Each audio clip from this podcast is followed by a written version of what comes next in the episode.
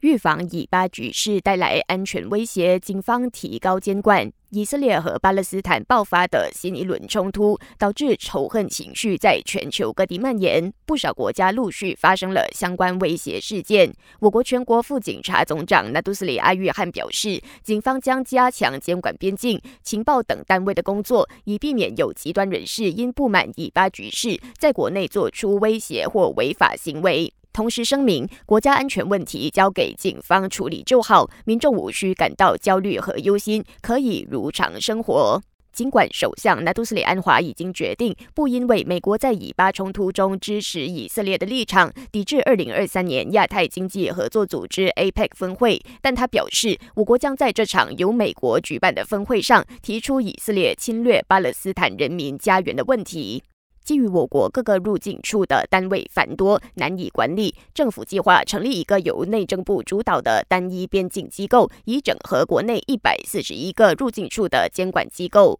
部长纳杜斯里塞夫丁透露，内政部接下来将制定这个机构的组织框架，预计从明年开始，当局便会在几个入境处进行相关试点项目。最后，本台正在招募新闻主播，欢迎符合资格者将履历表和一分钟的新闻录音发送到 newsroom at ashroad.com 的 mail。